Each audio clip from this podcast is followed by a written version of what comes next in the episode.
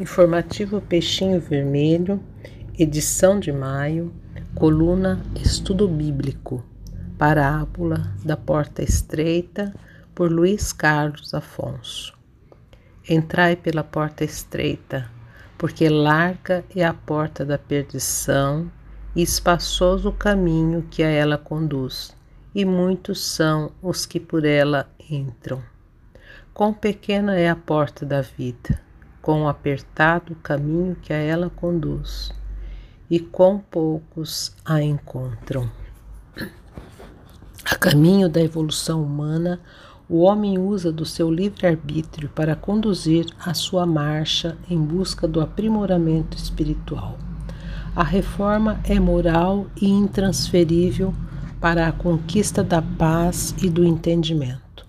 A divindade nos oportuniza com a escolha Jesus elucida através da parábola, dita há séculos e muito atual.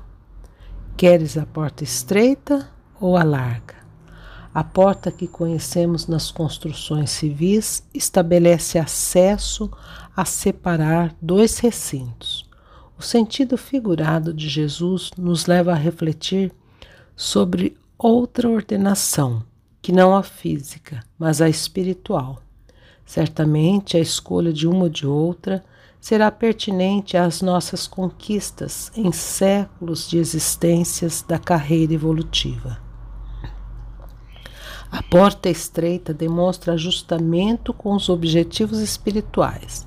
Já a porta larga declara a nossa instabilidade interior, evidenciando a desconformidade com as sublimidades espirituais.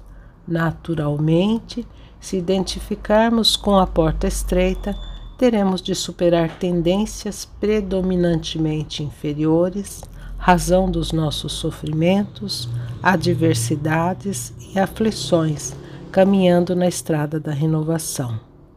Em tempos atuais, deparamos com grandes sofrimentos e incertezas, fruto das maldades hegemônicas.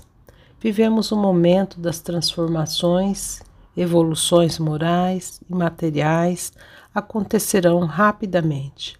Qual das portas nos identificamos?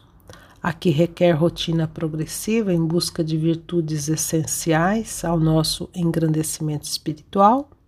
Ou da porta das facilidades que cede às conquistas materiais, dos prazeres do corpo físico e dos caprichos enganosos?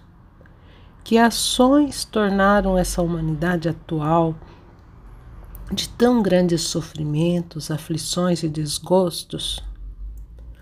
Por que tantos impedimentos e bloqueios nesse empenho da conquista da paz almejada? Só o entendimento das vidas sucessivas pode nos aclarar essas infindáveis lutas. Na busca das nossas conquistas, Nada se faz sem árduo trabalho, renúncias e privações. Não despreze a luta nunca, porque ela é exclusivamente sua. Só através do merecimento encontrarás a realização do teu sonhado mundo feliz. São poucos que operam pelas virtudes do espírito. A grande soma da humanidade segue caminho espaçoso do infortúnio.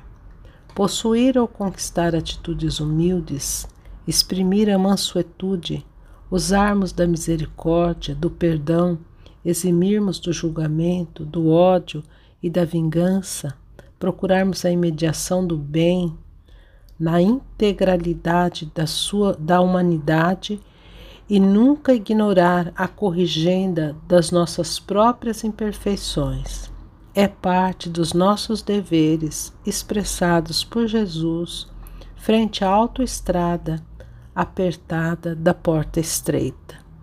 Ficaríamos aqui a descrever inúmeras razões para nos convencermos a escolher a porta estreita das conquistas virtuosas. Jesus projetou a autoestrada que devemos percorrer. É evidente que é individual e por mérito. Nessa trilha evolutiva, os que seguem na dianteira ajuda, mas por nossa parte devemos assistir aos que vêm mais vagaroso.